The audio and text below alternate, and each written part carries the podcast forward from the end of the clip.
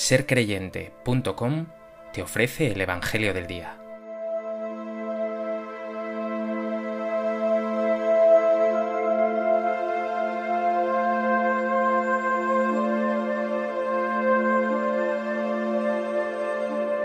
Del Evangelio de Marcos. En aquel tiempo Jesús decía al gentío, El reino de Dios se parece a un hombre que echa semilla en la tierra él duerme de noche y se levanta de mañana. La semilla germina y va creciendo, sin que él sepa cómo. La tierra va produciendo frutos sola, primero los tallos, luego la espiga, después el grano. Cuando el grano está a punto, se mete la hoz, porque ha llegado la siega. Dijo también, ¿con qué podemos comparar el reino de Dios? ¿Qué parábola usaremos? Con un grano de mostaza, al sembrarlo en la tierra es la semilla más pequeña, pero después de sembrada crece, se hace más alta que las demás hortalizas y echa ramas tan grandes que los pájaros del cielo pueden anidar a su sombra. Con muchas parábolas parecidas les exponía la palabra, acomodándose a su entender. Todo se lo exponía con parábolas, pero a sus discípulos se lo explicaba todo en privado.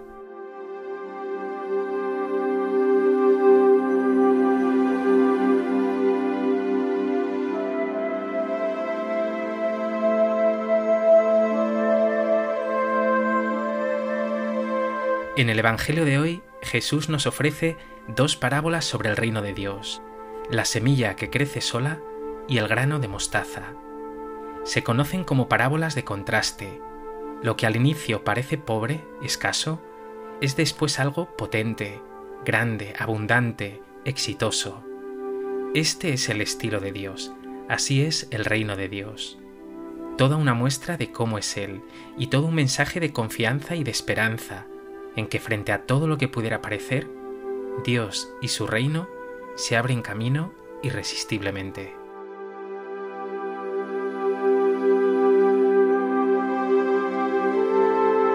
A propósito de este texto del Evangelio de Marcos, me gustaría compartir contigo tres reflexiones. En primer lugar, quiero fijarme en esa primera parábola de la semilla que va creciendo por sí sola. Dice Jesús, el reino de Dios se parece a un hombre que echa la semilla en la tierra. Él duerme de noche y se levanta de mañana. La semilla germina y va creciendo sin que él sepa cómo.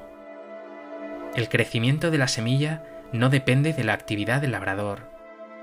Está claro que la semilla es el reino, el labrador Dios. Pero este labrador que es Dios no está inactivo o despreocupado. Al contrario, en un aparente silencio, Dios está actuando con una fuerza escondida, pero imparable.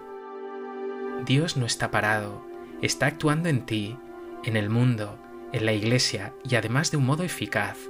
Su amor está transformándolo todo desde dentro, arrastrándolo todo hacia Él, aun cuando no lo veas. Pregúntate, ¿sientes en tu vida la acción callada pero portentosa de Dios?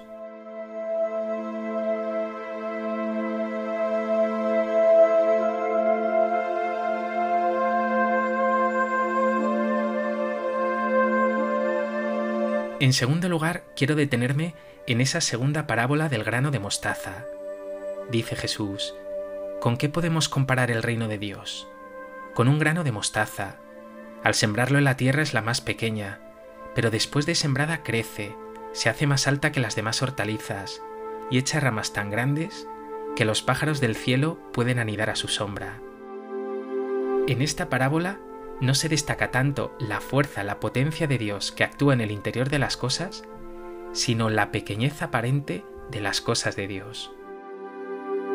Él no se impone con la fuerza, con poder, con espectacularidad.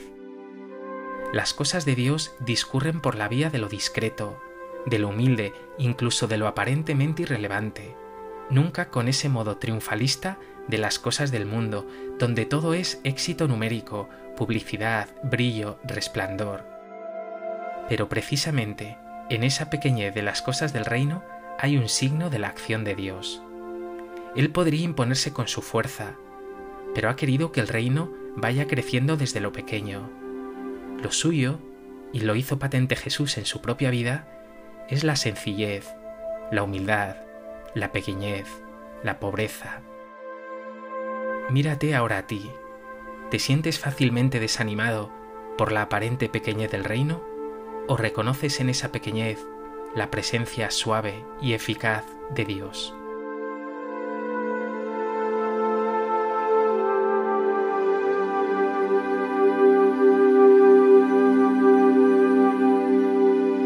En tercer lugar, vemos en el texto de hoy que Jesús se esfuerza por explicar con sencillez las cosas de Dios. Y por eso dice a menudo, el reino de Dios se parece y también, ¿con qué podemos comparar el reino de Dios? ¿Qué parábola usaremos? Es más, el Evangelio concluye, con muchas parábolas parecidas les exponía la palabra, acomodándose a su entender. Todo se lo exponía con parábolas. Estas palabras me sugieren dos ideas.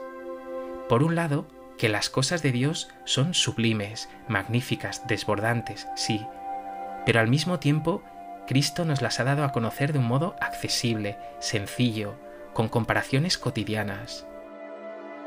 Quizá debamos preguntarnos si a veces nuestras palabras, nuestro testimonio, nuestras explicaciones, nuestra predicación no es demasiado enrevesada, y más que hacer cercano a Dios, lo hacemos lejano, lo ocultamos.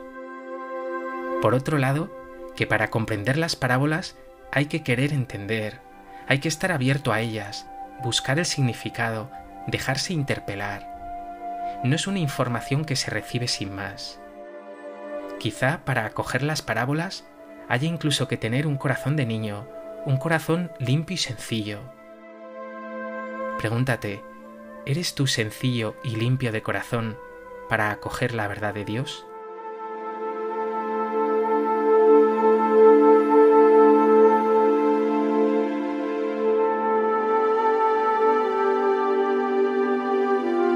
Pues que este Evangelio te lleve a reconocer al Señor en lo sencillo, en lo pequeño, pero al mismo tiempo a confiar en que está actuando en ti, en la Iglesia y en el mundo, y lo está haciendo de un modo portentoso y eficaz y que lo hace particularmente por medio de personas como tú. Señor Jesús, no me dejes caer en la tentación de buscarte ni en lo enrevesado, ni en lo espectacular, ni en lo inmediato. Que abra mis oídos y mi corazón para reconocer tu presencia suave y portentosa en mi ser, y que reconociéndote dé testimonio de ti con valentía y sencillez.